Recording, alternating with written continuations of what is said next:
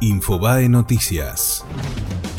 La justicia ordenó la excarcelación de Amado Boudou. El Tribunal Oral Federal número 4 dispuso que la liberación del ex vicepresidente se haga efectiva luego del pago de un millón de pesos y la colocación de una tobillera electrónica con GPS.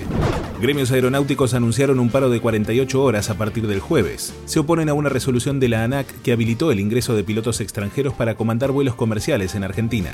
Ataque en la Catedral de Campinas, en Brasil. Un hombre abrió fuego matando a cuatro personas e hiriendo a tres mientras se realizaba una celebración y luego se suicidó. La policía todavía investiga sus motivaciones.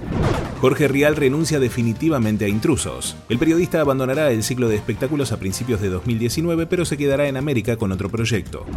River partió a Abu Dhabi para disputar el Mundial de Clubes. El plantel millonario abordó este mediodía de Argentina un vuelo charter rumbo a los Emiratos Árabes Unidos, donde debutará el próximo martes a las 13.30 hora argentina.